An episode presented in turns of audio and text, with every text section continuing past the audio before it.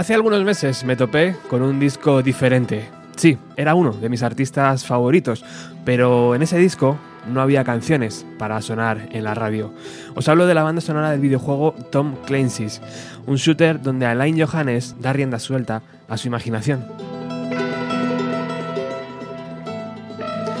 Y de repente recordé cómo Trent Reznor hizo lo mismo en los 90 con el Quake y de cómo Smashing Pumpkins habían añadido sonidos del juego Doom al Melancholy.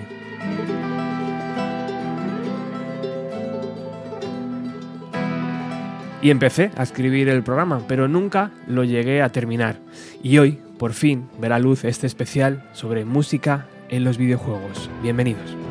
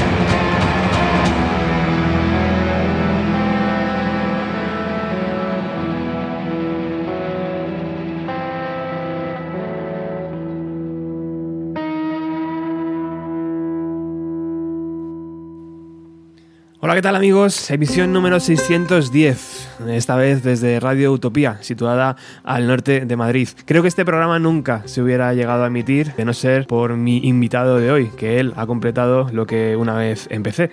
Ha completado o lo ha, o lo ha mejorado, diría yo. Él es un buen amigo ya de este programa, Miguel, Away, guitarrista, ¿qué tal? Muy buenas, ¿qué tal? ¿Cómo estamos? Estás en tu casa, ¿qué tal estás? Encantado de estar aquí otra vez y de compartir con vosotros un ratito. Además, con el día que tenemos hoy, yo creo que es el mejor, la mejor temática de todas, de quedarte en casa, ponerte el chándal, chufar la tele, bandita. ¡Qué frío! Y ya ves, ¿eh? También nos acompaña Edu, ¿Qué tal, amigo? Hola, ¿qué tal, Robert? Muy buenas. Amigo del programa y un excelente fotógrafo. Eh, ¿Dónde podemos ver tus fotos, Edu? Porque creo que tu trabajo, tío, hay que, eh, hay que destacarlo siempre.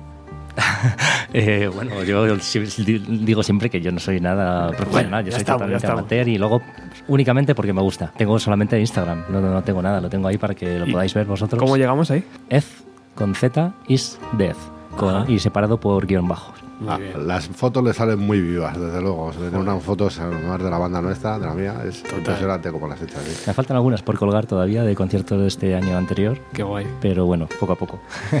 Y ya que estás hablando, Miguel, de Die ¿en qué andáis metidos? Antes de meternos en el, universo. la promoción. Momento promoción. No, estamos ahora mismo grabando dos temas que van a, van a completar el, anterior álbum Nightecus, que estamos en pleno inmersos en peleándonos con los problemas técnicos de, la, de las grabaciones, lo típico. y, y, nada, en cuestión de conciertos, esperando a que llegue el MECO, que vamos a ir a tocar allí el viernes. Eh, luego más adelante también tenemos un, concierto en, en el Pio Sound, creo que es en Albacete. A ver. Hombre, ese lugar es mítico, tío. Sí, al Pio Sound, que va, hacemos una, un festival que, que hace la Rubia Producciones. ¿Quieres que te diga toda la gente que viene? Porque Por favor. Es, que, es que es su aniversario. Aprovecha. Y de hecho, debería ir toca Mordida, Snake Sister, La Muerte, Bolson, Minerva y cerramos nosotros. Eso para el viernes nada más. Y el sábado, Alicia Murno, Árida, Trono de Sangre, Rochefrin, Motherground y Santo Rostro. O sea, va a ser aquello espectacular. Tiene una pintaza que nos lo vamos a pasar. La posfiesta va a ser ¿Qué, día? ¿Qué día son? Eh, a ver, hoy va, espérate. El, creo que es el, 20, el 26 en abril. A ver, espérate, que es que tengo el teléfono nuevo. Perdón, ¿eh? Uy, espera, aquí estás. El. Perdona, no te preocupes. no lo tenía. El viernes 9 de abril y el sábado 10 de abril. Vale, guay, en el rincón del Piosa. Fantástico, además es un sitio muy, muy increíble para me ser... Contado, me han contado que aquello es espectacular. He visto algunas fotos de los autobuses donde se forman ahí para hacer debates y todo eso. Qué guay.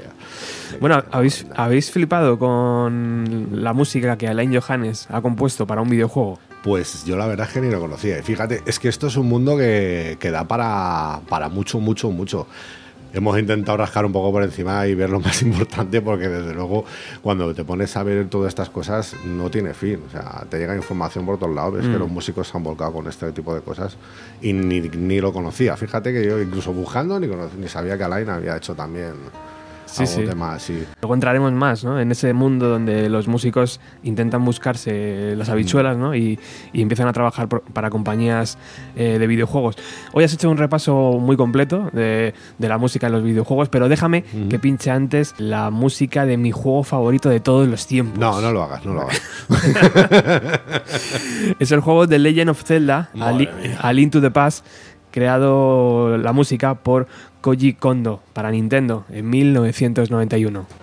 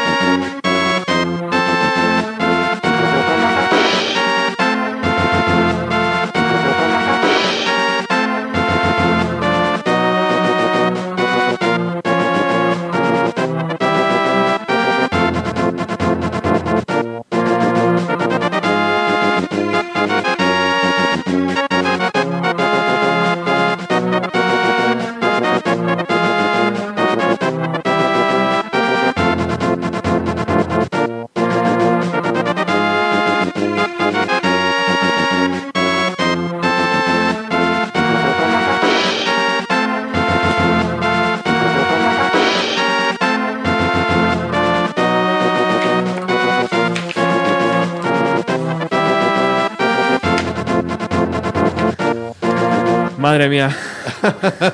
Cuánto cariño le tengo ya a este juego, Miguel. Mola un montón. La verdad es que el, MIDI este dio, muchísimo juego a la consola. Joder. Y, se hicieron grandes composiciones, la verdad, dignas de mención, desde luego. Mm, ¿Cuál es vuestro juego favorito de todos los tiempos? ¿A que, le, más horas le hemos echado? Sí. Yo, creo, yo al Tony House. luego, ¿Ah, lo, veremos más adelante. Sí. Yo ese es. Pero precisamente por eso, por la banda sonora, por, por lo loco, lo divertido que es y que tampoco he sido un juego. Tampoco he sido un jugador de esos súper enganchados de horas y horas y horas. ¿Y, ese era PlayStation ya o qué era? Ese Ese estaba para, Drive, para. Dreamcast, PlayStation, Ah, Dreamcast. sí, para Dreamcast, PlayStation y las plataformas cuando empezó a salir como el que dice el CD. Y Edu, ¿tú has sido alguna vez jugón? Sí, sí, ¿Sí? mucho y lo sigo siendo. A ver, ¿y cuál es tu yo preferido? Probablemente el que más horas haya jugado ha sido Diablo. En cualquiera de sus, el 1, el 2, sobre todo el 2. ¿Diablo, El. ¿Diablo era un juego para PC o cómo era Sí, Diablo? sí, sí, para PC, para PC, eso es. Joder, Tipo rol. Tipo rol. Qué grande. Bueno, Miguel, ¿cómo has enfocado el programa de hoy? Eh, antes te, te preguntaba micro cerrado, ¿no? Música Mm. de videojuegos, música hecha por músicos para videojuegos. ¿Cómo, cómo, ¿Qué vamos a escuchar? No, bueno, lo que vamos a escuchar es, no sé, un repaso muy por encima, vuelvo a repetir porque es como de tan, hay tanto y, cada, y esto es tan personal, hay tantos juegos y tantas tal que cada uno se parece que estamos todos vinculados a lo mismo, pero al fin y al cabo es un mundo muy grande. Y no sé, yo lo que he hecho más o menos es estructurar un poquito desde el principio y vamos a ir avanzando un poquito en, sobre todo en la calidad de audio, iremos avanzando Claro, porque para no tener aquí la- las trompetas y la- los vídeos de fondo, pero, claro. pero bueno. Claro, esto de Alain Johann es del principio es del año 2017. Claro. Y es en su estudio pues, como si fuera un disco propio prácticamente, ¿no? Claro. Únicamente adaptado a los, a los terrenos ¿no? y a, las, a los paisajes del videojuego. Además que da mucha facilidad, porque normalmente como en los videojuegos no hay que meter letras, da mucha facilidad Claro. hacer una música instrumental larga, tranquila, muy bien estudiada, da mucho tiempo. Mm. Normalmente los desarrollos de los juegos están antes que las bandas sonoras y eso hace que se adapten, se puedan adaptar siempre muy bien. Si queréis empezamos por, Mm. Sí. por el 82 con la... Yo te quería decir antes de eso Dime, que, que antes, antes me habéis preguntado por el tema subterfuge Ah. y, Perdón. y- y- y creo que es un buen programa para Yo es que creo que no me quieres llevar allí por algo. Yo no sé si es que se avergüenzan de mí o... Y creo que es, que es un buen día y es un buen momento para y es una buena emisora para, para contar eh, la experiencia en subterfuge, pero esto lo, lo voy a hacer al final del programa. Vale. Lo que sí que tenemos que dar es gracias a Ed por traernos dos pedazos de botellas de vino que nos vamos a cascar con toda la gente que ha venido hoy aquí. Eso Que es. se han perdido el bizcocho, las botellas de vino y... hay, hay que, hay que promocionar el vino de la tierra. Hombre. Sí, sí, sí, menudo, menudo viaje. Es un Ferratus.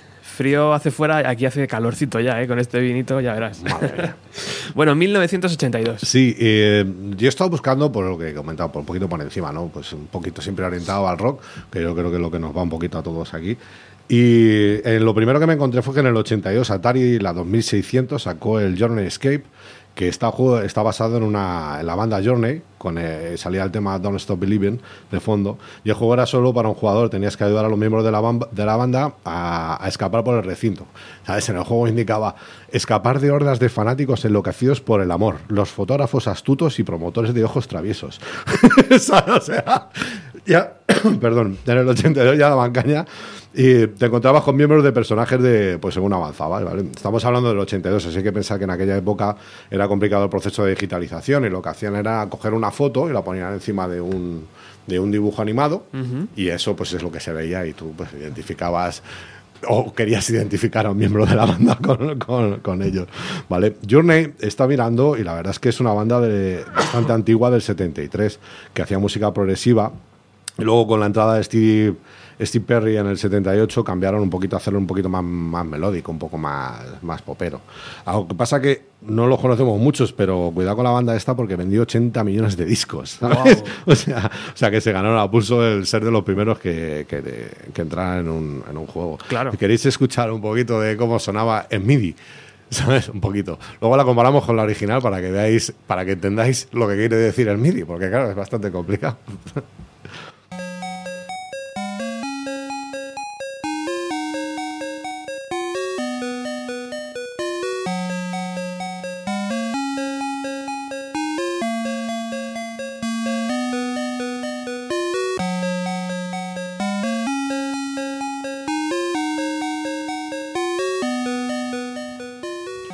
Y si queréis ahora, pues escuchamos para que comparéis con el sonido original, aunque siendo el sonido original de 78, ¿sabes?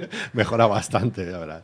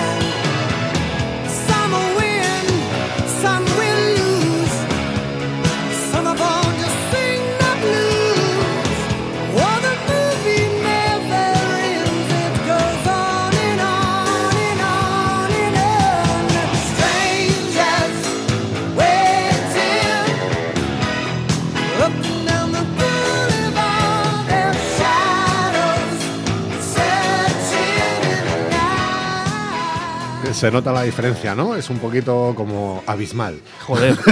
Oye, y primer descubrimiento del programa de hoy, ¿eh? Journey. Joder, ni idea. Pues sí, sí, yo me quedé alucinado, la verdad, cuando vi la cifra de los 80 millones de discos. Digo, pues, hombre, no había ni nacido yo todavía, ¿verdad? ¿Sabes? Creo que ninguno de nosotros, ¿no? Estamos. Bueno, pues lo que hemos escuchado antes de- del original es el, el típico formato MIDI que hemos, que hemos hablado algunas veces de ello, ¿vale? Para que, para que os hagáis una idea. El, el- tema de, de esto es que el del MIDI es que es muy difícil sacar sonidos complejos porque hablamos de un idioma en el cual lo que le decimos es a un sintetizador qué notas tiene que tocar, ¿vale? Claro, cuando hablamos de un sintetizador de, perdón, sintetizador de, de 2020 no es lo mismo que cuando hablamos de un sintetizador de, de- de aquella época. Entonces, claro, pues es mucho más corto, tenemos muchas menos notas y es muchísimo más difícil hacer una traducción. ¿Cómo lo hacían? Pues sencillamente el lenguaje MIDI es como un archivo donde va, pues imagínate los unos ceros tal, no sé qué, no sé cuántos. ¿Qué es lo que hacía ese sonido? ¿Cómo se reproducía? El sintetizador estaba incorporado dentro de la consola, del ordenador o de cualquier otro. Entonces ahorraba muchísimo espacio, metían alguna, alguna voz robotizada de esta, ¿sabes? Y luego incluían alguna, intentaban pasarlo de esta manera con el lenguaje MIDI, que era, no es más que una, como el que dice, una partitura cifrada, y el sintetizador pues lo cogía y lo reproducía. Claro, conforme van avanzando las consolas, pues las cosas van cambiando. Ya los sintetizadores ya te permiten hacer bending, que son dobles notas a la vez, ya empiezan a ser polifónicos. Pero lo que avanza no es el MIDI, es el sintetizador, que eso es lo que tenemos que tener claro, porque el MIDI sigue siendo exactamente igual que, antes. ¿vale? Tenemos ahora también, os trae una, una muestra, porque claro, que sea MIDI eh, limita. Y cuando a los músicos se les limita, pues parece como que se nos, nos venimos más arriba y queremos hacer cosas más, más grandes. Entonces, te encuentras una, una, una diversidad y una cantidad y una calidad de, de melodías con un sonido horroroso, pero que todo el mundo identifica. Hace, una de las cosas que más me sorprendió cuando, cuando empecé a mirar el- el- lo del programa este es que resulta que el sonido más identificado del mundo es la moneda del Super Mario Bros. El tiring. O sea, eso por lo visto lo pones en cualquier lado y todo el mundo sabe lo que es. ¿Sabes? Ya es fascinante, por sí, que, que no creo que yo, que, que el hombre cuando estuviera haciendo el sonido de la moneda, se, se pensara que estaba haciendo el sonido más reconocido del mundo. Tú imagínate. con Es el- brutal, ¿eh? Es una Son- industria brutal. es una industria que ya superan por mucho a- al cine y, Claro. y a la música, por supuesto. Claro, claro. En decremento. Pero bueno, ¿queréis escuchar algo de lo, de lo más significativo que he encontrado por ahí? Que, a ver si alguien reconoce alguna. No lo sé. Quiero, quiero volver a mi niñez. Sí, sí, sí, sí.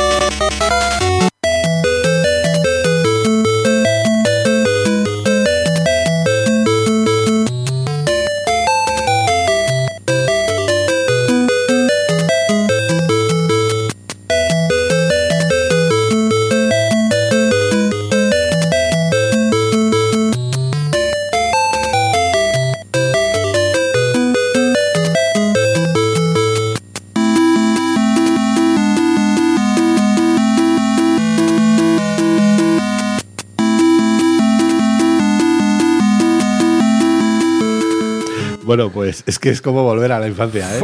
Yo no sé. Es como algo que dices, joder, es muy triste este sonido, pero, pero realmente es que no puedes dejar de escucharlo, ¿eh? Yo he visto dos cosas aquí, chicos. He visto mucha imaginación de los creadores Sí, sí.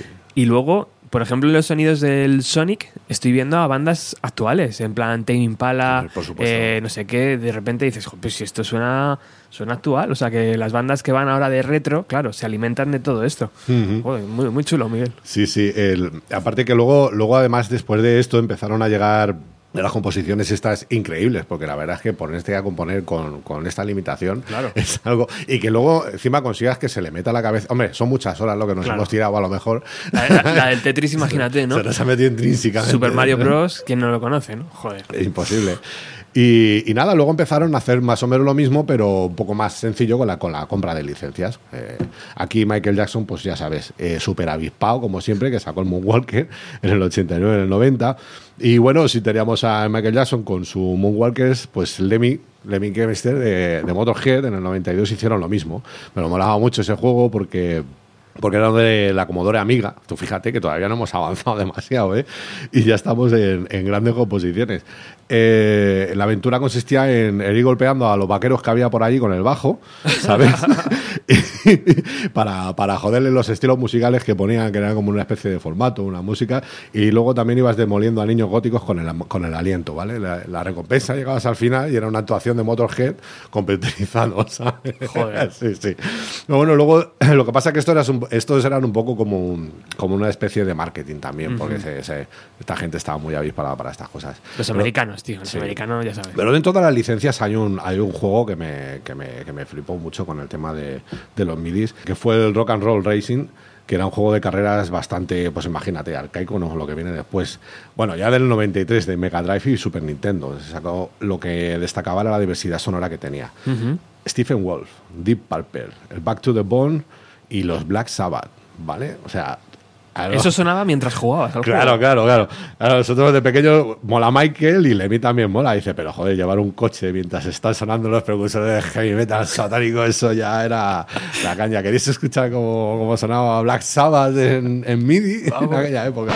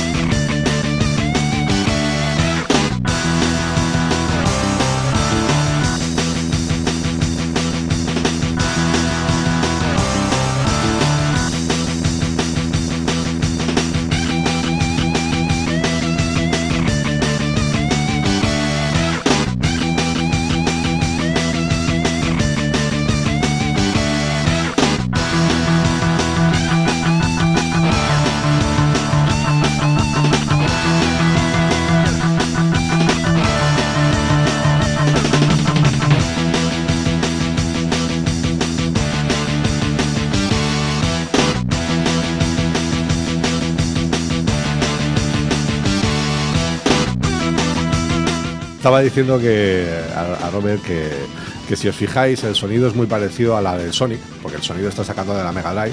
Claro, la- pensar que la Super Nintendo tenía su propio, su propio sintetizador y la Mega Drive tenía otro. Ah, claro. Entonces, claro, eh, Sonaban diferentes. Había competiciones, había mucha competición por el mercado y cada uno pues sabe quién mejoraba un poquito más. Aquí ya escuchamos unas estructuras un poquito más complicadas, con un poquito más de, con más pistas, con Sí, sí, más, con bending, con el wii, parecía realmente hasta una guitarra con distorsión. O sea, ya empezamos a llegar a Y la, y la batería, Sí, tío. sí. Sí, sí. Claro, lo que vino después fue, pues, eh, el paso lógico sería hacer la mezcla, lo que hacemos en el 94, aero- eh, en Revolution X, era un juego de disparos en primera persona, eh, que lo sacaron en varias plataformas, Aerosmith aquí aportó unas canciones con voces y tal, y... Pero claro, les enganchó tanto el tema de los juegos, a todos estos, a todos los músicos les ha enganchado tanto, que en el 95 sacaron el Quest of Fame, que esto es una pasada. Es un simulador en el que el jugador se convierte en un guitarrista, pasando entre habitaciones, ensayos, tal, hasta que llegas a ser una banda garaje, luego tocas en clubs y luego ya te conviertes en la leyenda del rock, ¿no? O sea, es como la historia de Aerosmith, ¿no? Pero, pero en, en videojuego, ¿vale? Claro, aquí la el salto de calidad sonora se nota un poquito, aunque no llega a ser una, una, una maravilla, pero porque hay que tener en cuenta que aquí ya lo que hacemos es mezclar las compresiones MIDI, ¿vale? Que es eh, lo, que vamos a, lo que vamos a escuchar con una música de fondo ya un poco, aunque muy comprimida y de mala calidad, pero ya podemos hablar de música, ¿vale? Eh, una de las cosas que más molaban de este juego es que llevaba traía un periférico que era como una especie de púa con un, con un cable que tú lo enchufabas a- a- al ordenador. ¿No? Entonces podías utilizarlo en una raqueta o en, un, en tu pierna o en un bate de béisbol, hacías, lo movías y tal. Entonces eso hacía como que ibas tocando la guitarra. ¿no? O sea, Qué bien- qué bien pensado, ¿eh? Los inicios del, del air guitar, que estamos hablando del 94. Somos muy carrofas. y otra de las cosas que molaba mucho es que se podía jugar hasta tres jugadores. ¿Sabes? Eh, el- lo que quiero que veáis, lo que vamos a escuchar ahora, es la combinación del juego real, ¿vale? Que es la música de, de Aerosmith por un lado y lo que sonaba cuando tú manejabas esa, esa púa, ¿vale? Wait, eat the rich!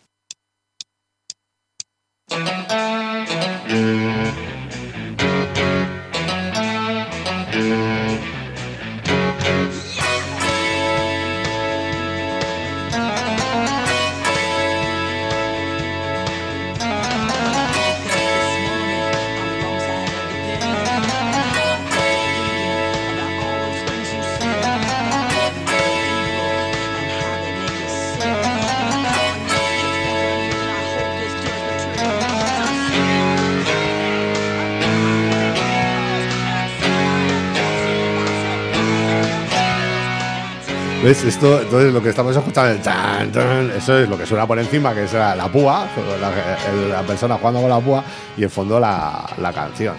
Pero la verdad es que después de escucharla a mí me apetece ponerla. ¿La escuchamos la real? Claro, tío. Que esto sí que. esto sí que mola.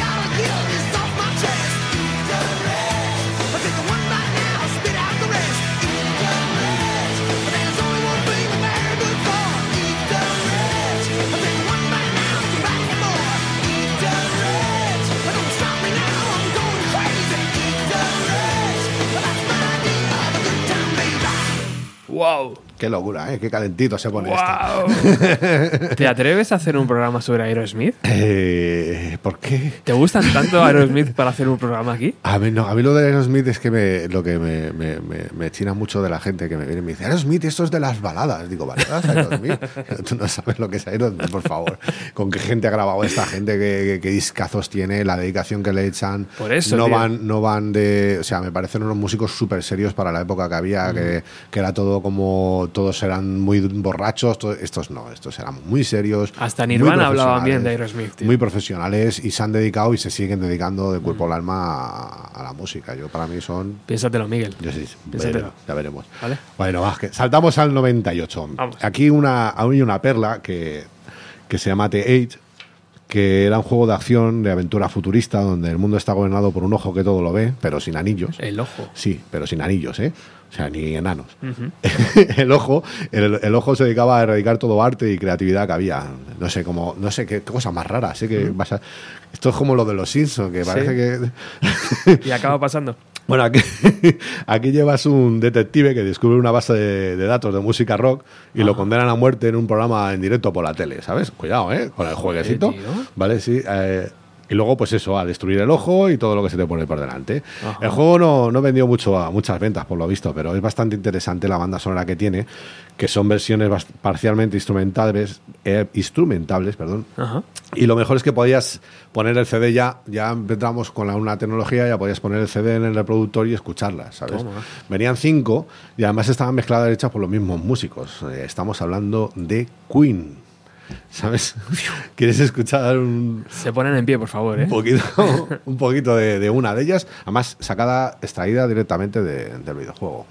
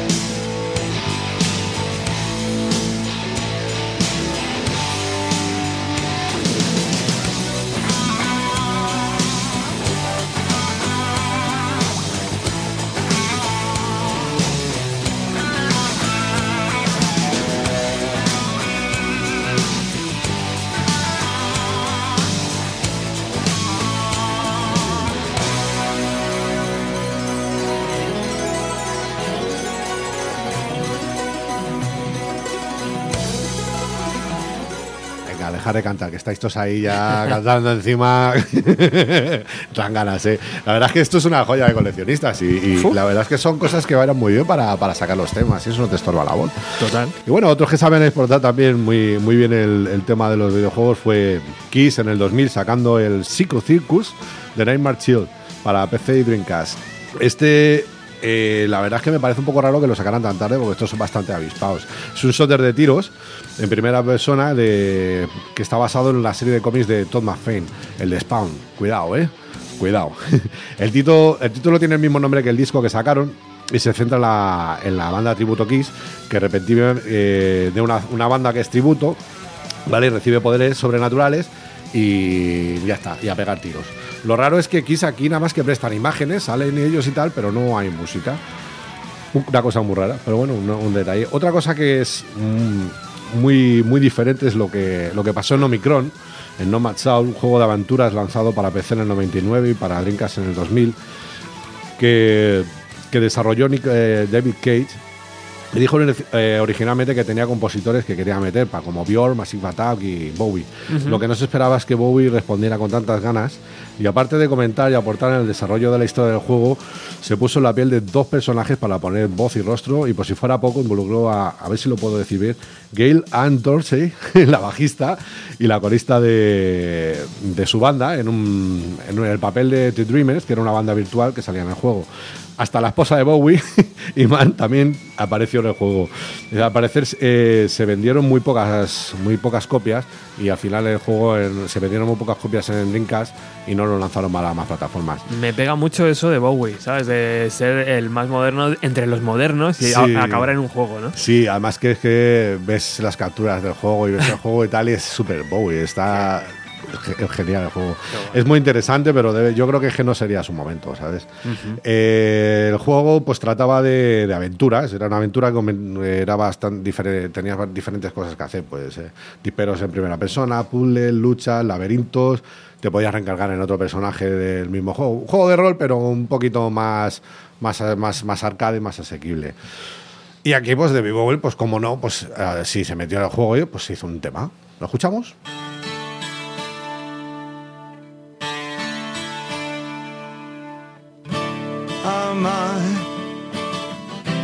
Naked eyes. I should have kept you. I should have tried. I should have been a wiser kind of guy. I miss you.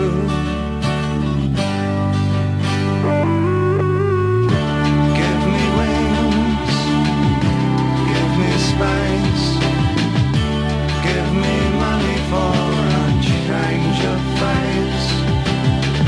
Those noisy rooms and passion pants. I loved you. Where's the morning in my life? Where's the sense in staying right? Who said time is on my side?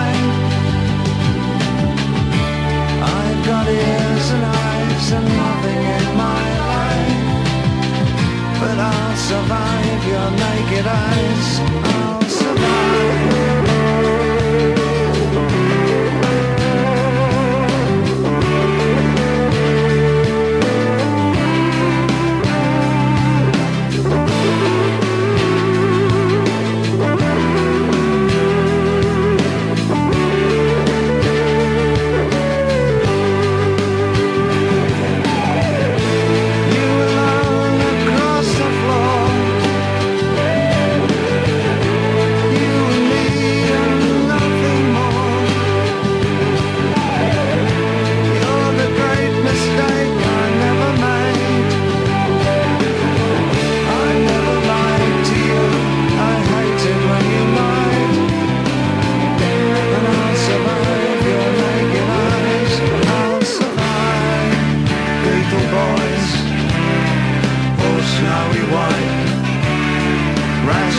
hazel plants every night.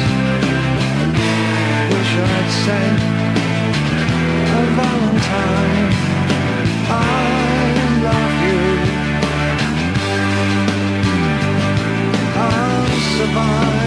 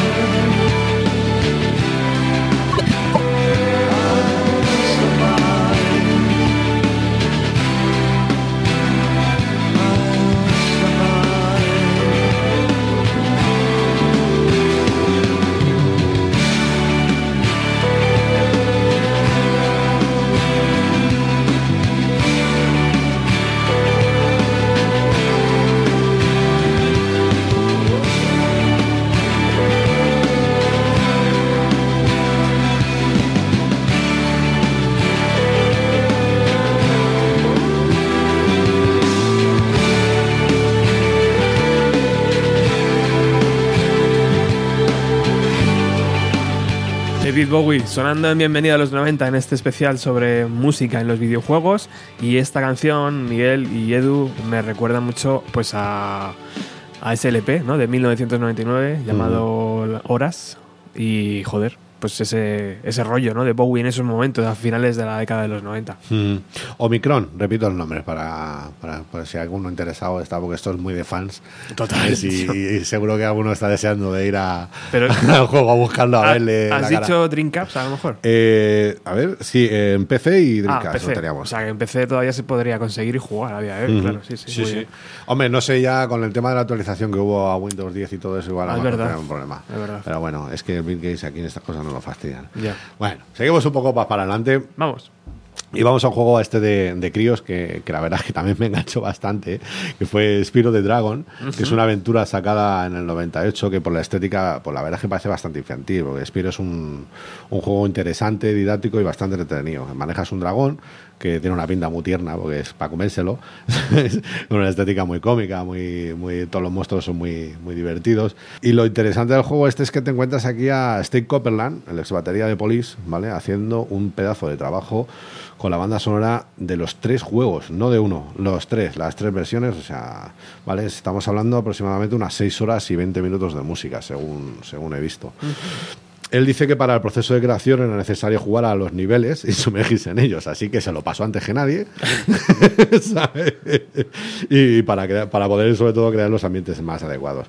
Es una, es una obra maestra, verdad. ¿eh? O sea, no es algo para poderte poner en casa y escucharlo tal, pero la verdad es que el trabajo, el trabajo que hizo aquí es impresionante. Hay unos bajos súper complejísimos, unas percusiones muy buenas y hay incluso temas con, con orquestas completas y todo. ¿eh? Las composiciones pasan muy desapercibidas cuando juegas, pero es que realmente eso es lo que tiene que hacer una buena banda sonora de juego. Pero la verdad es que sales del juego y lo escuchas y tela, ¿eh? Eh, Y tela. Creo que van a hacer una, una reedición del Spiro y ha, y ha hecho otro tema. Porque la cogió justo y está muy centrado con, con el tema de los juegos. Hay documentales, porque aparte ya no solo hizo la banda sonora, sino que además hay documentales de, sobre cómo la, la creó y cómo todo esto, donde sale él. Y se atrevió incluso a llevarlo al directo con orquesta y todo. ¿eh? O sea, es realmente, a lo mejor no es la música más agradable de, de ponerte a escuchar en casa, o de, pero realmente tiene, es digno de mención porque tiene un trabajazo enorme. Si queréis escuchamos un tema y luego he traído un trocito de muy mal grabado del mismo tema con la, con la orquesta.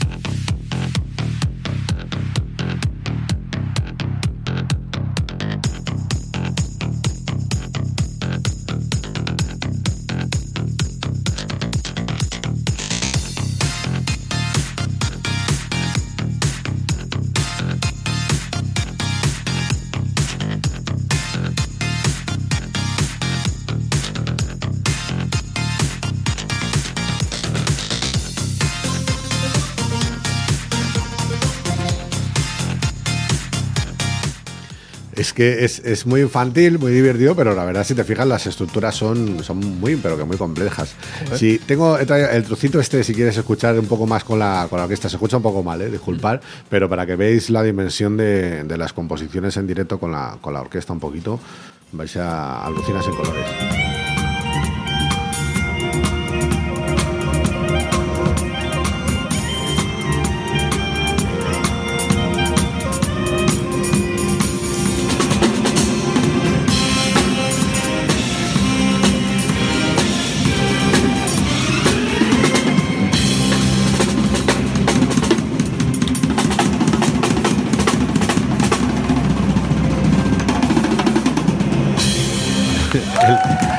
Manco.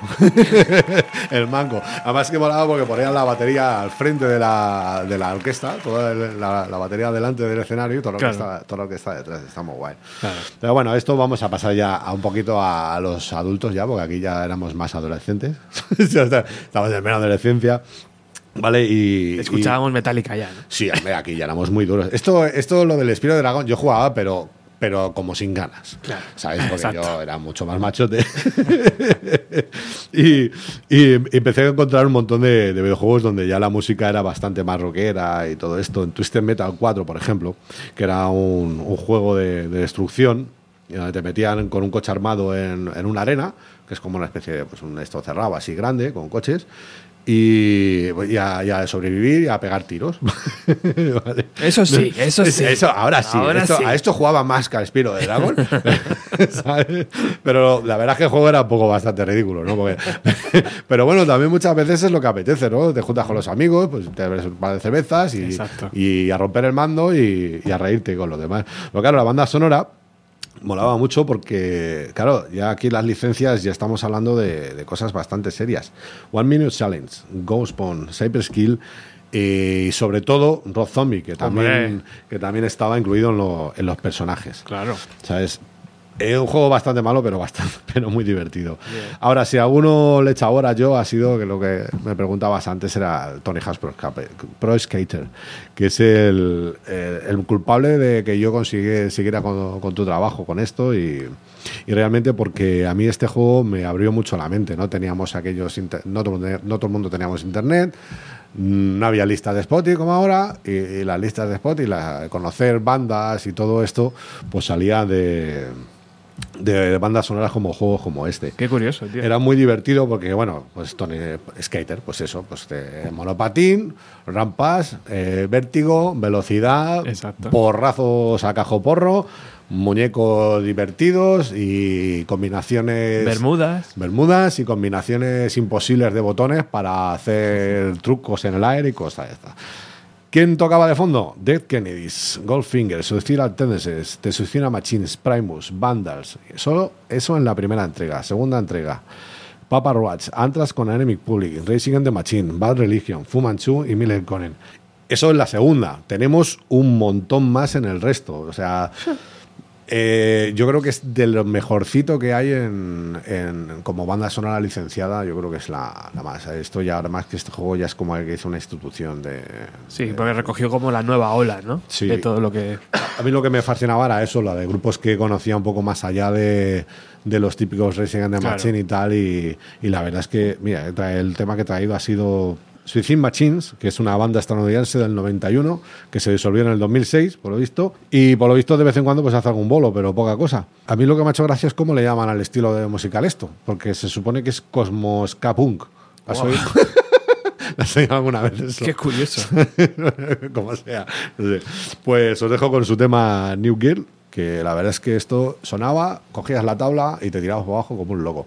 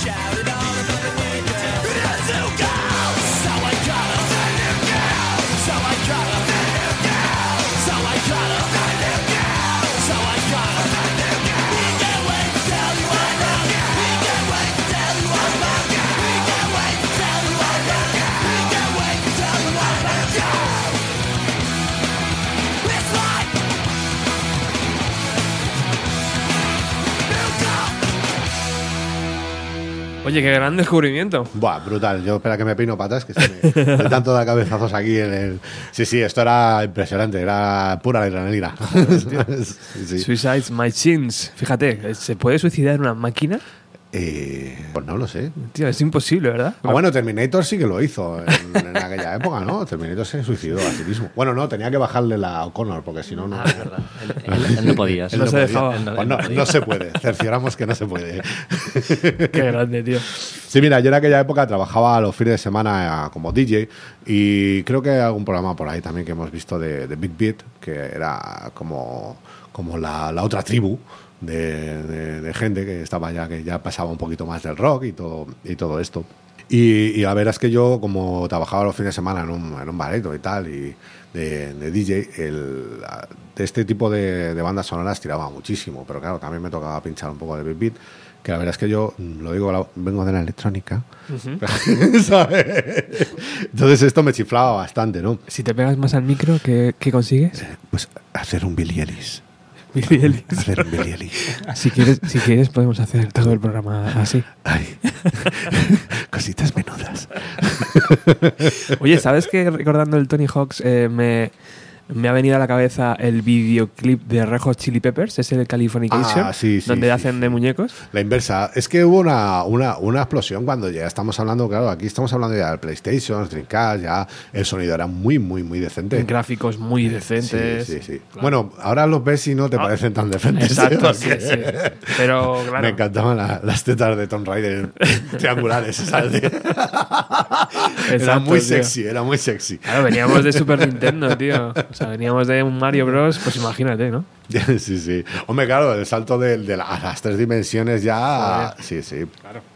Sobre todo Dreamcast. Yo creo que yo recuerdo Dreamcast como la primera consola que decías, Mm. joder, qué gráficos, ¿no? Y a mí me, yo lo sentí mucho cuando Sega se retiró del mercado. La verdad es que como desarrolladora de, de juegos y tal. ¿No lo compró Nintendo al final? ¿O qué, qué pasó ahí? Ya no me acuerdo muy bien. Creo que lo compró Nintendo, fíjate. Es que yo creo que Sega ahora ya solo se hace- sigue haciendo videojuegos, pero so- solo se dedica a, hacer videojuegos. Ya ha dejado la explotación de la consola. Que PlayStation arrasó con Y todo el ahora, mercado. uh, sí, sí, sí, sí. Sobrevivió poca gente, ¿no? Aquello. poca, poca. Y, y fíjate que ahora han hecho una película de Sonic.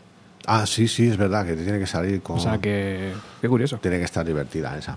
Dale caña. Bueno, pues avanzo. Eh, hablaba del, del Big Beat, un poco retomando lo de los, de los monopatines y tal. Había una banda sonora que me, que me flipaba también, que también tengo en casa, que se llama del juego que se llama Jet Set Radio, que es un juego muy divertido en un formato como de caricatura, de estos que son como no es realismo, pero Sí. es pero es muy muy divertido. Hubo una época que eso se, se explotó bien, es verdad. Mm, Vale, y ahí lo que ibas es con patines en línea, ibas pitando grafitis, te perseguía la policía, todo en todo en un súper cómico y súper súper divertido. Pero la banda sonora, la verdad es que aparte de ser hecha por ellos mismos, por los desarrolladores del, del este, es una, una auténtica barbaridad. Si te gusta la electrónica y el big beat, es súper divertida.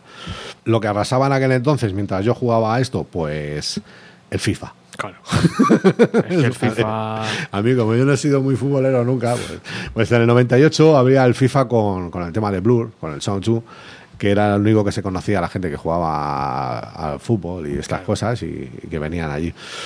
Pero el año siguiente, ya el 99, lo abrió con Fatboy Slim. Dije, todavía hay esperanza de que aprendan algo de música la gente, ¿no? Y, y empecé a odiar a la gente porque no venía todo el mundo que jugaba al fútbol durante horas al FIFA este y ponía la canción allí en el ese y la gente ni se enteraba, venían y me preguntaban que quién era. Podía poner el disco entero y no sabían quién era. Y se pensaban además que eran cosas diferentes. Pues lo odio. O sea, la verdad es que no puede ser, como puede estar tantas horas jugando a algo, que- escuchando algo de fondo y que no sepas que es Fatboy Slim. Y estamos hablando del 98 y ya tenemos cuántos discos. ¿Sabes qué pasaba? Que yo creo que en el FIFA esas canciones sonaban al principio solo. Luego ya que entrabas a los partidos, en los juegos y ya no. Creo que ya no sonaba, ¿no? Esa música, creo, creo. No estoy seguro. No, no, no, solo- claro, para- me imagino que para la selección de personajes Exacto, y, sí, y poco más. y poca cosa más. Luego el, el 90% del tiempo estaban viendo eh, la, La gente. la gente, sí, el fútbol. Sería por eso, imagino. Pero bueno, el caso es que les gustaba y les sonaba, pero no sabían de quién era. Claro.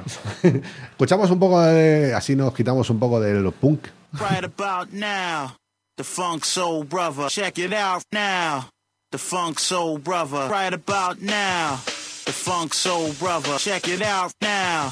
The Funk Soul Brother, right about now. The Funk Soul Brother, check it out now. The Funk Soul Brother, right about now.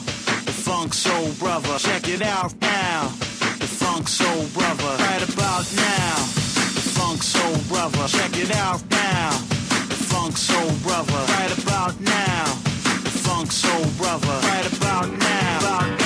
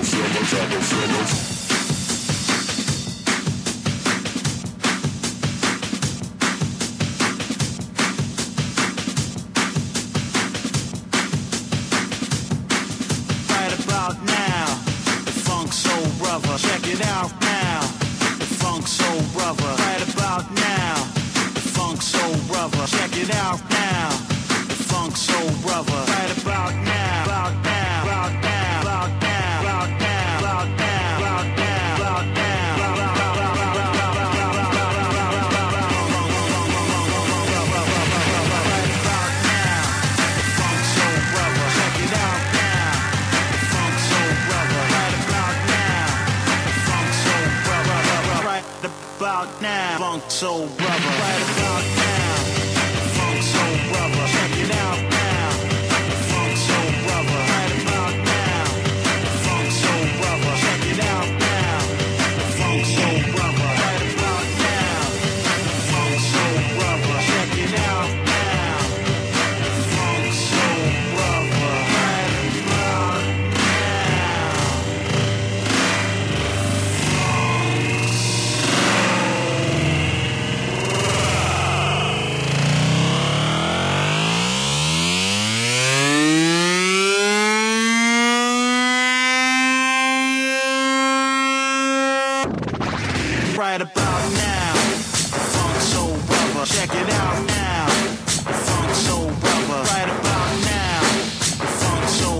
Check it out now.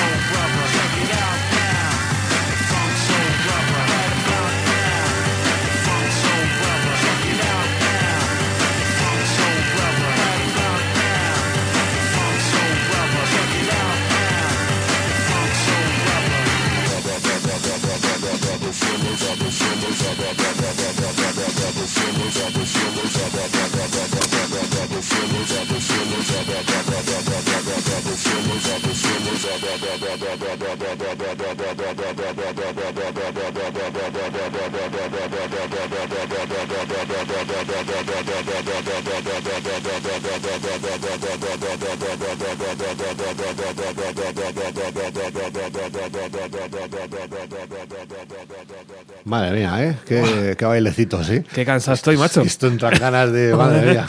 sí, sí. Ha habido Aunque- un momento de locura aquí. Mola un montón. Yo no sé cómo no se podían fijar en, de verdad. Joder. Me encanta, me encanta. A mí Fatboy Slim Temazo, soy súper seguidor de todos los temas. Y como bien decías, eh, eh, venía de una banda este chico. Sí, ese era, era un bajista que luego le salía mal, no sé por qué, esto de las bandas. eh, Curiosísimo, La gente tío. se vuelve loca.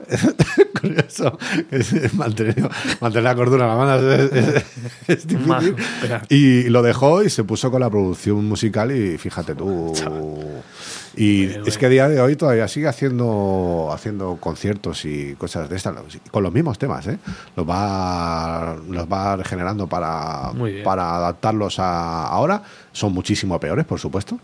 Y, y, y todavía está en activo este hombre. Qué bien. Norman Cook, ¿no? Sí, sí, Norman Cook se llama. Bueno, pues avanzamos un poquito más Sí.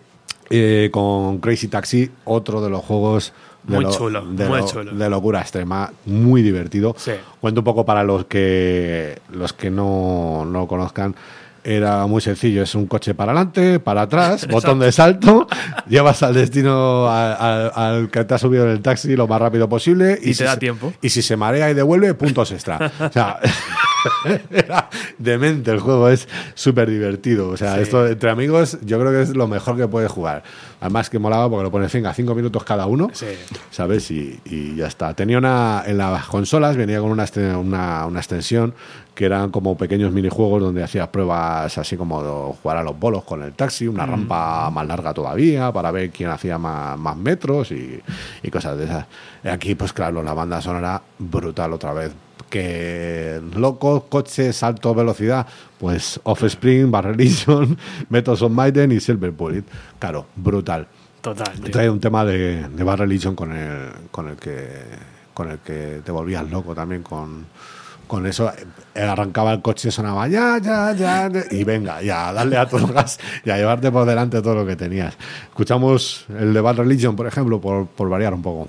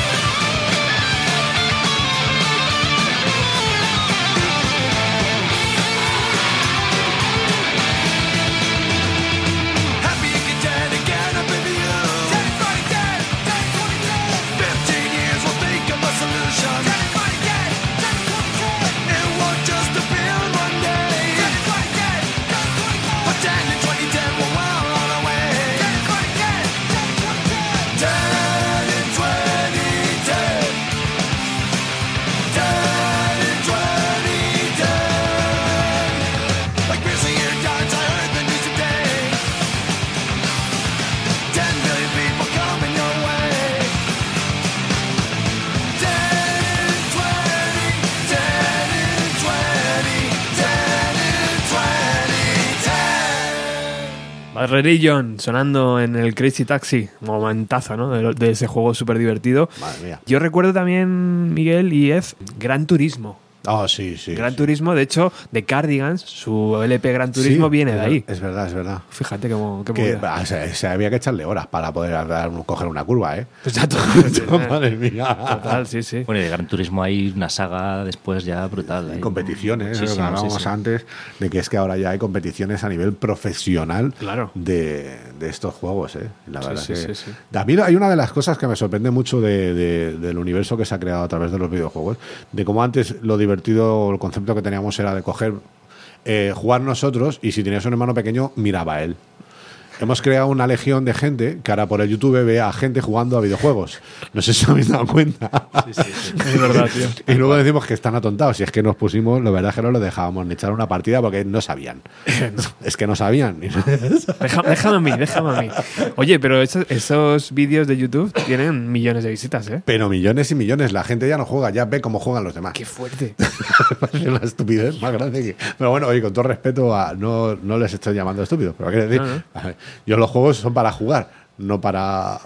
¿Y, y es- y este tipo de juegos, Miguel, ahora se podrían recuperar de alguna forma? Por en plan, eh, pues el Super Nintendo o el Pac-Man o Ah. el Crazy Taxi, ¿se podrían volver a jugar eh, a día de hoy, 2020? Sí, yo los tengo en casa. Yo tengo, tengo un ordenador de estos que hacen poco ruido en el este y te sacas el MAME. Además que es que ya son gratuitos. Son gratuitos.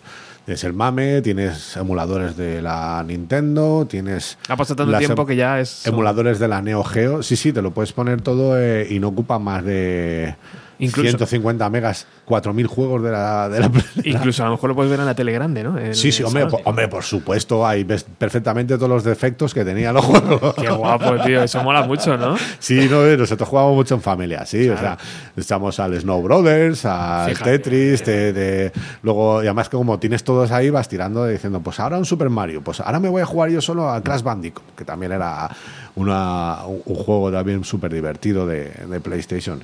Igual, puedes guardar partidas, continuar después. igual, igual, igual, todo, igual, ¿no? exactamente igual. Joder, igual o, o incluso mejor. Mejor, claro. ¿Sabes? Incluso mejor. Con créditos infinitos. Claro, Sí, claro. sí. Claro, claro, ahora ya las monedas se las echas dando al F5.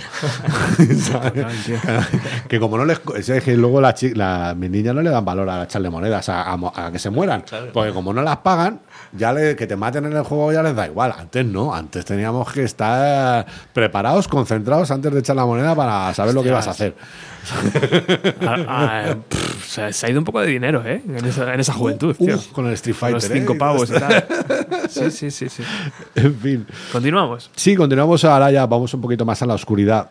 Bien. de, de Quake, en el que Trent Reznor, madre mía, eh, este que no, que no lo conozcan, en el 96 fue el primer juego que se que revolucionó el sistema de tres dimensiones, que es lo que me preguntaba antes AC, eh, que es la primera vez que meten en un entorno de tres dimensiones personajes también en tres dimensiones, porque antes en las anteriores entregas de los shooters estos en primera persona, tú pasabas del enemigo y era una lámina que, daba la sensación de que tú andabas, pero no el muñeco no se movía, era el, escenario que venía a ti. Aquí ya en esto fue lo primero que, que cambiaron. La verdad es que el Quake, además, que es que es un juego bastante claustrofóbico, de miedo, y, y es que además yo creo que es ideal para, para Trent eh, la banda sonora de este juego. O sea, porque realmente está hecho para él. O sea, si algo se tenía que encontrar en el camino, yo creo que, era- que eran estos dos. Yo estoy seguro de que Trent Reznor era muy fanático, ¿no? De, de este tipo de juegos y en cuanto le propusieron, o incluso a lo mejor llegó él, ¿no? Y dijo, oye, que me apetece hacerlo. ¿no? Y ya está. Mm. No, y además que es que Quake es toda una institución. eh. Sí. Eh, todo lo que ha venido, todos los shooters que hay después de, de primera persona, de monstruos y tal, todo está basado en, en- en Quake. Ya no sé si seguiría haciendo más bandas sonoras, yo creo que fue la única, la única que hizo, pero realmente te metes en el universo de Ninja Change y encuentras a Quake y a viceversa. Sí. Es al revés. Escuchamos un trocito, porque es que eh, se hizo la banda sonora entera. Aquí no hay una canción y dos canciones, aquí hay Todo. eh, todo. Y realmente es que Trent para esto es súper especialista. En nublarte la vista, ponerte a oscuras y empezar a pasar miedo, pero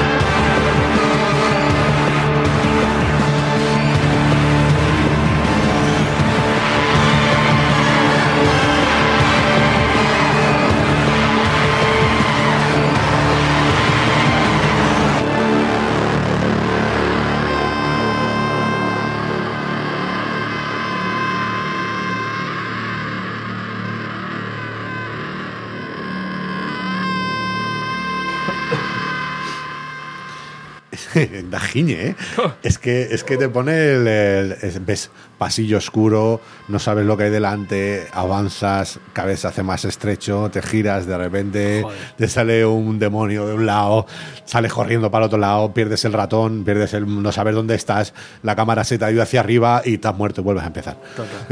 ¿Sabes? O sea, y así hasta, hasta- Es que realmente, o sea, era un juego que bastante fácil de jugar, porque es para atrás, para adelante, aquí no tienes que saltar ni tienes que hacer muchas cosas, o sea, disparas y ya está. Pero es que el ambiente de tensión que te marca este tipo de juegos. era lo que vendía, ¿no? Hostia, hostia, igual que el Doom. El Doom es Claro. otro que es todo lo contrario que, que- que este. El Doom es un juego que está basado, evidentemente, en el Quake, pero en el que la banda sonora es muy, muy, muy, muy, muy baja, muy minimalista, y lo único que escuchas son las pisadas, los fluorescentes rotos. Claro, yo no sé qué es peor. La verdad que no sé qué es peor. Ya ves, tío. Vamos a alegrarnos un poquito. Venga. bueno, yo con, con la llegada de, de la película esta de Fast and the Furious, los que no teníamos dinero, pues no, evidentemente nos entraban unas ganas tremendas de coger coches, de estos, ponerle unos vinilazos ahí, unos alerones y salir por la calle a, a quemar ruedas, pero... Hacer el mal. Así que lo más cercano que teníamos era el, el juego este de Need for Speed, ¿vale? Que, que- que creo que mucha gente lo conocerá porque es una, una gran franquicia. El juego, pues, eh, evidentemente, pues otro co- con una gran, con un grandes bandas sonoras. Un poco cortas, la verdad, sobre todo al principio, porque tampoco teníamos mucha capacidad, porque este se va mucho en los gráficos, era un juego muy, muy arcade, muy fácil de jugar, pese a que ser de coches, simulación tenía poca, era chulo, era muy chulo porque las primeras se basaban mucho en coger el coche, salir corriendo, te perseguía la policía, te escapabas y, y ya está, te lo estás pasando bien, no hace falta. Yo creo que me vas pasando por gasolineras y cosas de estas y, y la franquicia la verdad es que creció, pero vamos, tiene 22 sagas, 22 juegos diferentes desde el 94 hasta 2019. ¿eh? Eh, más otros siete especiales de, de rally y de cosas más. Estamos hablando de una franquicia ya que es una empresa ya que se dedica única y exclusivamente al formato este de, de- del Need for Speed. Eh, a mí la que más me ha gustado de todas, que me tengo que hay muchas, es la del Need for Speed Underground del 2003. Quita Lipo, en la licencia. Ministry, Moonbane, Race Against the Machine, eh, perdona, Race Against Killing Joe, Race Mix de Snoop Dogg con Doors, que hasta me gustó. Al principio me parecía un poco vacilón, porque a mí el hombre señor este, pero luego le va cogiendo la gracia al señor, ¿sabes? Iba a poner ese, lo que pasa que es que, claro, también estaba Queen of Stone, eh, Queen of, of Stone Age Ajá. y dije, mm, si te, esto te lo coges, te, tú te imaginas un V8, un coche con las pegatinas y tal, por la noche, no me voy a poner Snoop Dogg, me pongo un Queen of Stone Age. Así que si queréis lo escuchamos.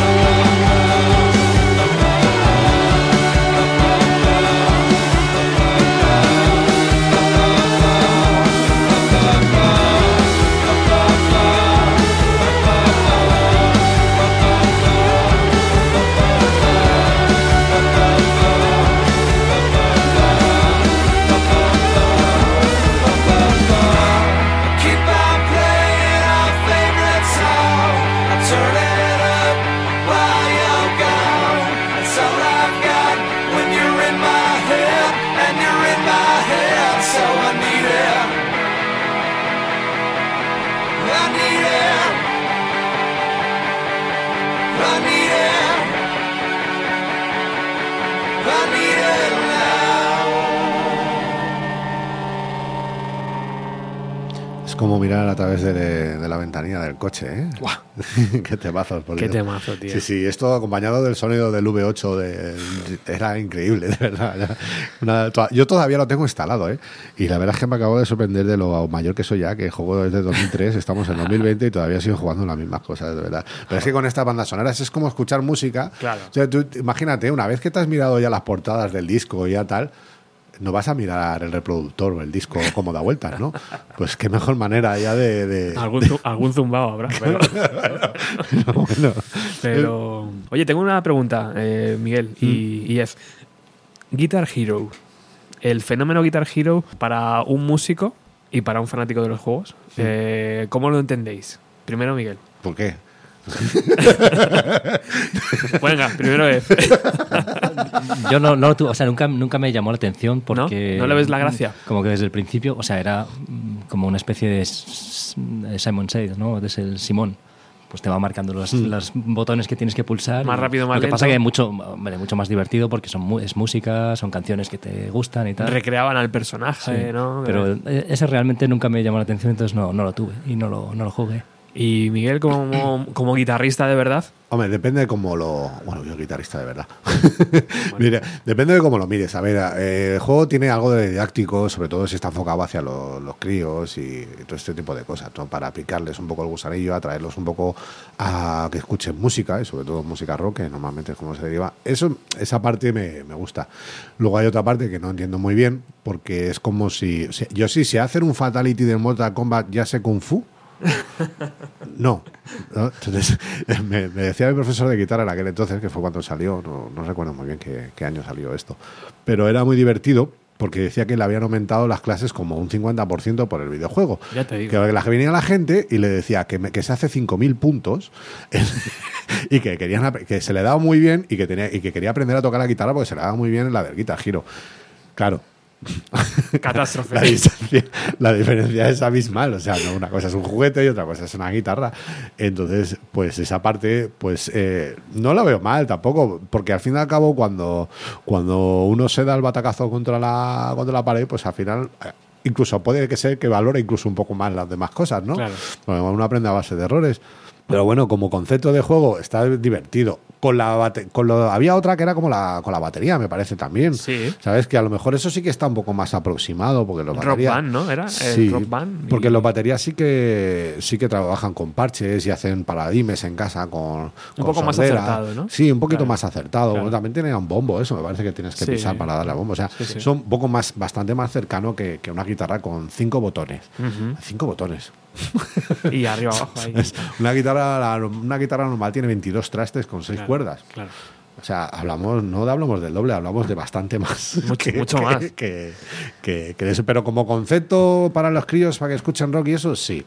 Luego, se- luego se avanzó y salió Rocksmith, que es como un juego tipo eh, Guitar Hero, pero donde tú podías conectar la guitarra Ajá. vía USB y era la guitarra real. O sea, tú tenías que dar la nota real para Mm. que Pocas ventas, ¿verdad? seguir avanzando. Que, bueno, creo que, no- creo que nadie lo conoce. Que- Casi, claro, casi nadie lo conoce esto. es que eso ya requiere un trabajo. Claro. Y una guitarra y tal. Y el trabajo no siempre es divertido. Pero creo que también era como muy didáctico para aprender. Sí, claro, claro, claro. No deja de ser, de hecho, lo, de hecho hay muchos juegos que incluso se ponen pegatinas en los trastes de la guitarra o para, para hacer como un código de colores para aprender las escalas y ese tipo de cosas. Y todo lo que sea ayuda y motivación está Mm. bien, pero no podemos comparar una guitarra con tres botones y No, una palanca a una guitarra.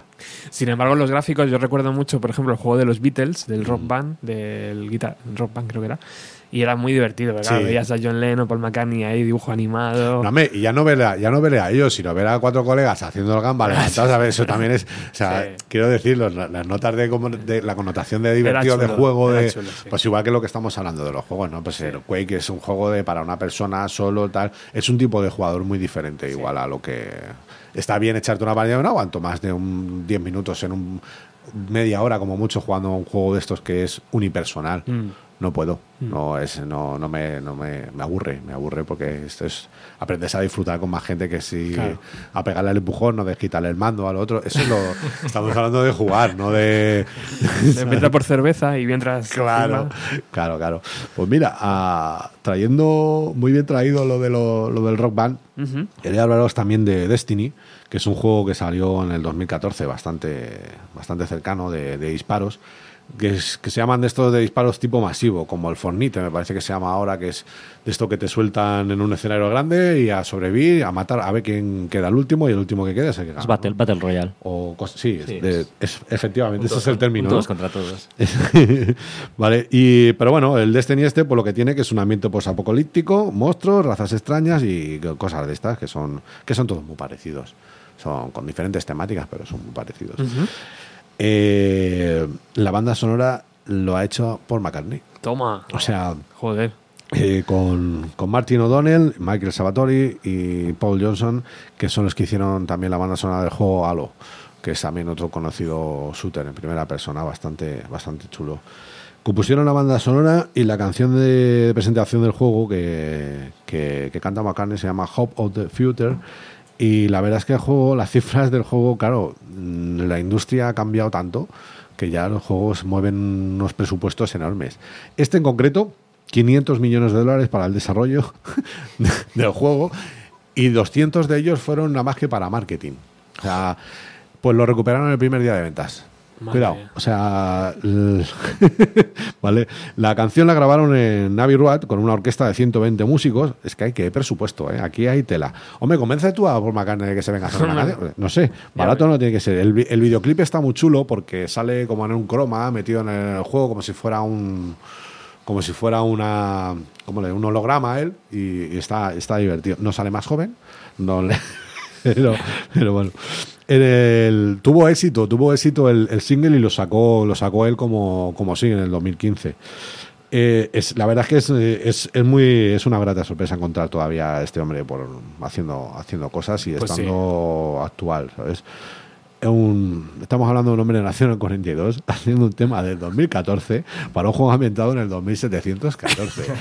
Esto es, es, es que es de loco. Las cifras de este juego es, es de loco. Sí, la verdad es que mola, mola encontrarse a Paul McCartney aquí. El tema, la verdad que, pues, muy McCartney. Suena muy bien.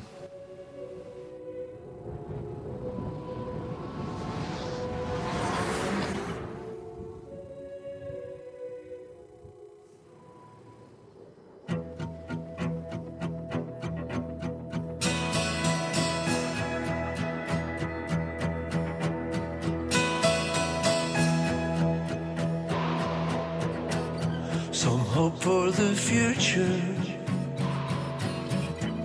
Some wait for the call.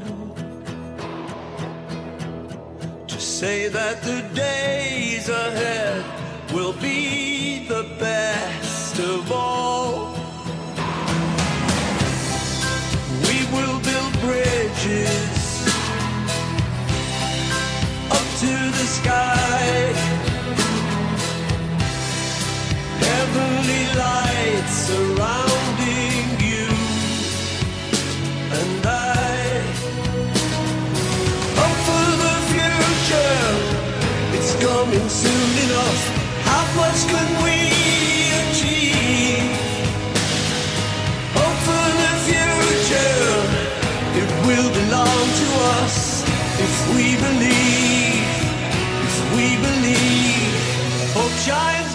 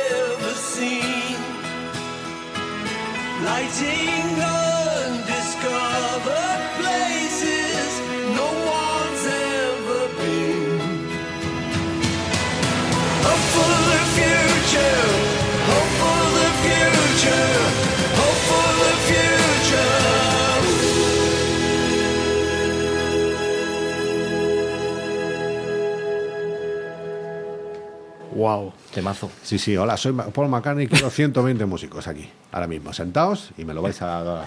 Increíble, tío. Increíble. Y además es que está muy bien, ¿eh? El tema. Normal que lo sacara como single luego, como, como canción suya, sí, sí. Oye, eh, Robert, nos tienes en ascuas. A ver, ¿qué, ¿por qué nos has traído aquí? ¿Por qué no...? Que me, que me viene mejor, ¿eh? A mí no me, me viene mejor venir aquí que ir hasta Madrid, porque es, un- es realmente un tostón. Pero cuenta, cuenta, cuéntanos, cuéntanos. Creo que además eh, lo, os lo debo, porque un poco. Y nunca he dicho nada todavía. Bueno, creo que en Telegram tampoco, ¿no? Se ha dicho nada. Bueno, se ha comentado un poco Bueno, por encima. comentado. Pero bueno, como sabéis, desde hace un tiempo, eh, Bienvenida a los 90 se empezó a emitir en Subterfuge. Ujú. De hecho, Subterfuge Radio se, se planteó como una, una idea que le presenté a Carlos Galán.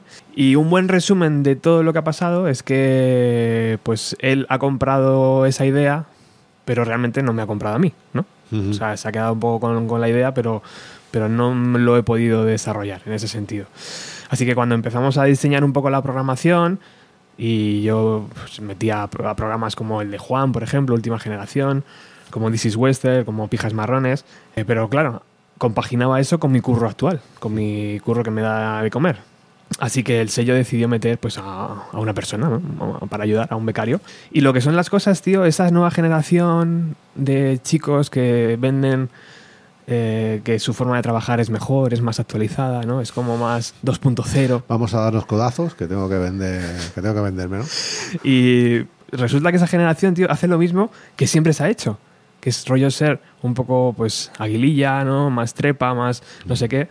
Y tanto es así que, que hay un momento que Bienvenida a los 90 desaparece, ¿no? De las redes sociales de Subterfuge Radio. Mm. Sí, sí, eso se ha visto. Pues Y- qué horror. Y eso está, y eso está claro, ¿no? Así que evidentemente pues me quejo, ¿no? Y me enfrento. Y bueno, pues el sello no. El sello me dice que no tiene recursos para, para dar todavía ese empujón a Subterfuge Radio. Y esta persona, que, que está de becario, que no cobra nada, eh, pues empieza a asumir mucha carga de trabajo, ¿no? Como es normal, pues el tío ve que hay una, una oportunidad ahí, con el objetivo, imagino, que, que le contraten algún día, ¿no? Y bueno, pues, eh, ¿cómo ha quedado la historia al final, no? Pues un poco el otro día hablaba con Carlos y, me, empieza a desvincular, ¿no? De toda la idea de Subterfuge Radio, porque en un principio yo le planteé hacerlo conjuntamente y, de una forma honesta y sincera, y veo que no, ¿sabes? Que por un lado trabajas mucho y luego no se te reconoce nada, así que bueno, pues he dejado de hacer que los programas suenen mejor y de hecho creo que Miguel el otro día me decía que había Sí. programas que ya empiezan a donde la música suena muy alta, donde la Es que es, es bastante fastidioso, quiero decir. Es, a ver, estoy yo poniendo una- un ejemplo muy claro. Mm. Tú estás en el- yo estoy en el trabajo. Me pongo la, me no me pongo los 40, ni me, me cojo, me pongo los podcasts y voy escuchando pues, según me voy pudiendo sentar en el ordenador. O estoy, si estoy en el ordenador y lo tengo de frente y de repente tengo la música que tengo que bajarla porque no puedo estar manejando los volúmenes para arriba y abajo. A ver, yo entiendo que en algún momento dado, si te lo digo desde aquí, pues no es lo mismo que. Pero siempre intentando mantener un poco de dinámica. Eso es lo que da la profesionalidad y el hecho de que yo me tenga que olvidar de que tengo que estar subiendo y bajando el, el volumen para no quedarme sordo o, o que no me llamen la atención los que tengo al lado también trabajando, pues es importante. Claro, y a mí me molesta bastante. Eso y, lo- y luego también un poco la edición. la- que parece que no, parece que, que- que aquí simplemente es llegar y ponerse a hablar, pero luego hay un trabajo de edición, de, de- de hacer que el, que el audio suene mejor. Claro. Quitar cositas, eh, pues eso, ese tipo de cosas. Así que, no sé, mi pregunta aquí a vosotros dos, como representantes de los oyentes, ¿es bueno que Bienvenido a los 90 sigan Subterfuge Radio? O sea, ¿debería seguir en esa plataforma? ¿O realmente me tengo que pirar y ya está? Porque no tiene sentido esto, ¿sabes? Qué trampa. O sea, estoy- eh, ahora mismo estoy ahí, sinceramente os lo digo. O sea, no sé si seguir, no sé si pirarme, no sé si, Yo creo que como si tiene sentido. Yo creo que como oyente sí que te puedo decir, y están muchos de acuerdo conmigo, que a los oyentes eso nos va a dar igual. Hmm. Vamos a seguir aquí. Vamos a seguir intentando colaborar, vamos a seguir escuchando, pero no vamos a seguir escuchando por, por ti, porque seas tú o porque tengas o que lleves un, un jersey de Sub Pop o porque vistas asado, vistas acá o estés más de moda. estés- Que bien, el programa está chulo y es divertido de escuchar y se agradece y hay calidad. Punto. Más lejos de eso, mm, no necesita que la moda la vistamos de seda, ni que le pongamos un traje, ni que sea más. Va a seguir siendo bienvenido a los 90. Mientras el programa siga, pues no creo que los oyentes tengamos ningún problema. Que el programa puede ir a más, tiene más medios para hacer estos especiales en la calle, que tal. que- Sí, bueno, pues mejor, mejor, mejor, pero no es nada diferente a quedar después a tomar unas cañas, a que nos traigan una botella de vino. O sea, al fin y al cabo, somos una, una familia y vamos a ir hacia un lado, vamos hacia el otro, dependiendo de cómo como lo que lo que le convenga más al programa para que nosotros obtengamos más Mm. por egoísmo, quédate allí. Pero porque siendo completamente egoísta, yo voy a recibir bastante más, pero tú vas a tener que dar bastante más el doble. Y a lo mejor el que mucho acapara, poco aprieta, y eso es en decremento de la calidad. Y si algo de lo he empezado a hablar, y creo que algo estamos todos de acuerdo, es de la calidad del programa. Y eso es lo que nunca se puede bajar. Base a eso, si te ayudan, bien, pero es que yo creo que es que la ayuda que te puede venir por ahí no tiene que. No, no la veo yo, no veo una gran diferencia. No. No veo una gran diferencia, la verdad. La ubicación, ¿no? Y un Sí. poco el, el sello, la historia del sello, pero poco más. Ah, yo estoy. Hemos tenido en, en Dayaway muchas, muchos temas con el, con el tema de los sellos. Yo poco a poco me he dado cuenta de que me lo dijo el de pendejo. Una vez digo, tío, ¿cómo lo haces esto de venir desde, desde Suiza, tal, no sé qué, para arriba, para abajo, hacer, verte a irte a Estados Unidos, tío, qué sello tienes, qué tal? No tengo sello. Todo lo que hacen estos a nivel underground lo puedes hacer tú, empleando tu tiempo en ello. Mm, Y los grandes te van a ofrecer cosas que no vas a poder cumplir, porque Mm. no vas a tener dinero para ello. claro. Así que búscate la vida y trabájatelo tú solo. Y se me quedé, me quedé con la cara diciendo, joder, voy a dar al que me dé y voy a dar al que me dé y, y ya está, y a, Claro. seguir dando, y a seguir dando yo. ¿Qué opinas tú, Ed? Eh, yo un poco mi opinión es, o sea, a ti, porque sé que tú siempre buscas sobre todo que haya mejor calidad. Mm, Entonces, si allí vas a tener mejor calidad, quédate allí. Aunque digamos que tus labores allí no sean las que en un principio habías pensado, ujú. eh, a lo mejor es más dedicarte pues un poco a pues, lo que haces aquí con tu programa, en vez de también un poco estar más con el resto de, de otros. Eh, hombre, yo creo que el reconocimiento tiene que acabar llegando si, estás, si te quedas, si decides quedarte, porque es que tu programa es un programazo. o sea, no- Bueno, pero es que no me invento nada. Tú entras en Subterfuge Radio, en Instagram, en Facebook o en Twitter. No hay nada de bienvenida a los 90, tío. No, no, no, absolutamente nada. Hay a lo mejor un par Sí. de, de los primeros, pero... Entonces, claro, estoy ahí en esa... que no sé, no sé qué hacer, tío. Hay que, hay que, para poder dar hay que recibir, ¿eh? Tenlo claro. Porque si no, llegan las frustraciones, llegan Mm, problemas, eh, la comunicación baja, eh, hay que replantearse las cosas, hay que seguir dando, Claro. porque, te- porque quieres seguir dando, pero también tienes que saber elegir a quién se lo, a quién se lo das. Mm. Porque al fin y al cabo, eh, nadie vende duros a pesetas, No, no, claro. Sí. ¿sabes? Sí, Y sobre todo que tú, eh, o sea, que te sientas cómodo. Si Claro. vas a estar allí después, Fuéramos incómodo, pragmáticos. mm, entonces igual no merece la pena. Siendo pragmáticos, ¿a ti te ha subido mucho más el- las- los oyentes en el podcast? Nada. Entonces, ¿qué te está dando? Nada, simplemente, simple- simplemente que es mi idea, Miguel. O sea, que, que es Sí. la idea que presentas Eso tú, sí, ¿no? es un poco como si te lo hubieran Y que ahora, claro, ahora te vas y dices, joder. Nada, me vengo yo, hago el programa de cocina, que también hago los bizcochos y eso. Etcétera, que se haga un programa de fotografía sobre el tema de los Ojalá. tal. Ojalá. Si, si em, yo lo que si algo me gusta del grupo del Telegram es que tenemos mucho que aprender de todos. Ya, hombre, claro. Y, Y todos los días, además. Y todos Sí, los sí, días, sí, además. Ah, será- no será por contenidos. No, no, no. Qué, oye, qué- qué maravilla de grupo de Telegram. Sí, ¿eh? tío, O sea, yo es una suerte. cada día más. Es, un- Es es una, maravilla. El Y que si- y pueda, si- y siguen- apuntaos, porque es una maravilla. Y sigue entrando gente, ¿eh? fíjate. Sí, sí. Venga, pues cerramos este programa, ya que hemos metido este rollo de Subterfuge Radio. Por favor, co- comentadme de lo que opináis vosotros, porque mucha, a lo mejor la opinión de, de tres personas es diferente a las de diez, ¿no? Y me parece bien tener pues también vuestra, vuestra visión.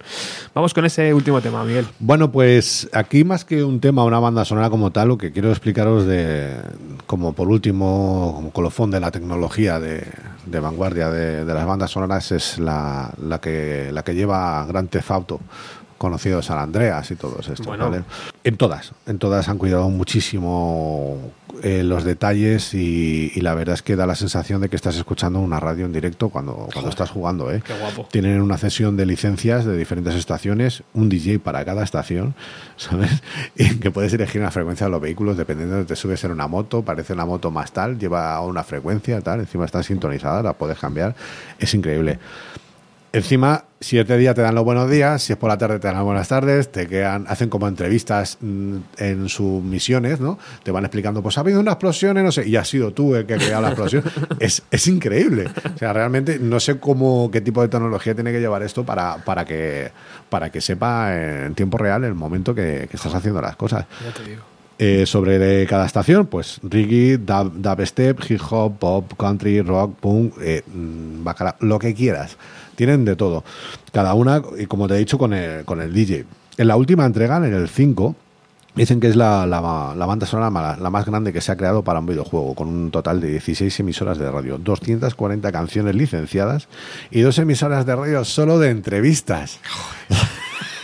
solo, solo de entrevistas. Madre mía. O sea, in- increíble. No sé cómo lo cómo pueden cómo, cómo logran meter todo esto en, en- en un juego. Hombre, es que ahora los juegos, la verdad es que hemos pasado de, de que un giga era una barbaridad a juegos de este nivel que 32 gigas, 40 gigas, un, sí, sí. un Street Fighter que te entra ahora en un emulador que no pasa de los 65 megas, ahora el último Street Fighter me parece que ya estamos por los 8 megas, 9, 10 megas de... de 8 de- gigas ¿no? Os digo, Gigas, perdona, de, de contenido. Madre mía. Y la base de juegos es la misma. El, en la última del, de San Andreas esta, además han, la han sacado a la venta en formato de 3 CDs, ¿sabes? Para que los quiera comprar, que viene ya también. O sea, ya nos han, se han limitado también incluso a hacer la edición de musical. Es un juego, para el que no lo conozca, que, que es bastante largo, que hace lo que te da la gana, es bastante de adultos, porque hay, hay de todo. A mí me parece que los mapas son súper extensos. es, tío. es Es- es- enorme, enorme. Y puedes coger aviones, puedes coger. sobrevolarlo, todo, todo, todo. Son tipo mapas de mundo abierto Sí, que sí. es a explorar. Brutal, tío. Yo he estado pensando un poco por el tema de las radios, esto cómo lo hacen y tal, y yo no sé hacia dónde llegarán. Puedo, puedo creer que tal y como han ambientado este último, yo creo que el, que el siguiente paso ya va a ser, eh, como estos juegos ya se juegan online, porque ya el, básicamente nadie juega en casa ya con estas velocidades, yo creo que ya automáticamente lo van a conectar a un cierto stream, como tipo iVoox o tal, eh, y tú estarás jugando, te pondrán en tiempo real, este, hacer, hacer- harán programas en emisión para tiempo real, para como tal, y además bastante seleccionable para que tú puedas gustar tu, tu tipo de música y todo No eso. es nada ya. descabellado, tío. No, no, no. Claro, eh, claro. Claro, claro. Yo creo que el siguiente paso ya, ya no será el que el juego ya lleve la música, sino que tú incorpores la música al juego bastante más Que personalizada. puedas meter tus propias listas de, Qué guapo. Sí, de tendemos, Spotify. o- te- sí, sí. tendemos, tendemos a, a- no sé cómo lo hace el mercado, pero siempre tiende a que al final tengamos que hacer nosotros las cosas. Como en el fast food, este que te vas a Burger King, que tú eres el King, pero te recogen la mesa. Pim, pam, sí. ¿Sabes? O sea, tú eres. Aquí somos, hacemos una banda sonora de la leche, pero te la buscas tú. ¿Sabes? O sea, yo no sé cómo se lo, monta la industria, pero al final todo el. el- mira, qué guay, y me lo hago yo. ¿sabes? Bueno, yo eso antiguamente sí lo hacía con algunos juegos de estos antiguos. La música, pues a lo mejor no era, o era muy repetitiva o lo que sea. Y yo lo que hacía con mis amigos era que nos poníamos por detrás Claro. la- nuestra propia banda sonora. Claro, claro. Y tengo algunos, por ejemplo, algún disco de Depeche Mode que era la banda sonora de tal Sí. juego. Qué bueno. Sí, sí, sí. Sí, da para mucho. La verdad es que se, se quedan cortas todas las horas que te pongas a hablar de videojuegos y seguro que habrá muchos oyentes que estén diciendo, joder, y no has puesto la de... Claro. Y se te ha olvidado la de... Es imposible, es Hay mucho, imposible. hay mucho, es mucho. imposible. Hay tantos juegos como, como maneras de jugar y, y tantos estilos como estilos musicales de juego, de shooters de primera persona, de puzzles, de tal, y, y- no para, ¿eh? es la mayor industria ahora mismo de que lleva al mercado, por encima de, de muchas, incluso la, la del cine. Fíjate lo que hablabas antes, ¿no? De esos 500 millones de presupuesto para el, el de Paul McCartney, fíjate. Y, y eso es anticuado ya, hace seis años de ello. Fíjate. Así que Pues- yo para cerrar me he traído el en tema de entrada de San Andreas Toma ya. para poder tirar el micrófono, no es como motherfuckers, apuntar con la pistola así de lado. ¿sabes? Y nada, pues un placer haber Pues- estado otra vez con- aquí contigo. Miguel, muchísimas gracias, tío, por, por haber desarrollado tanto, tanto, tanto esto.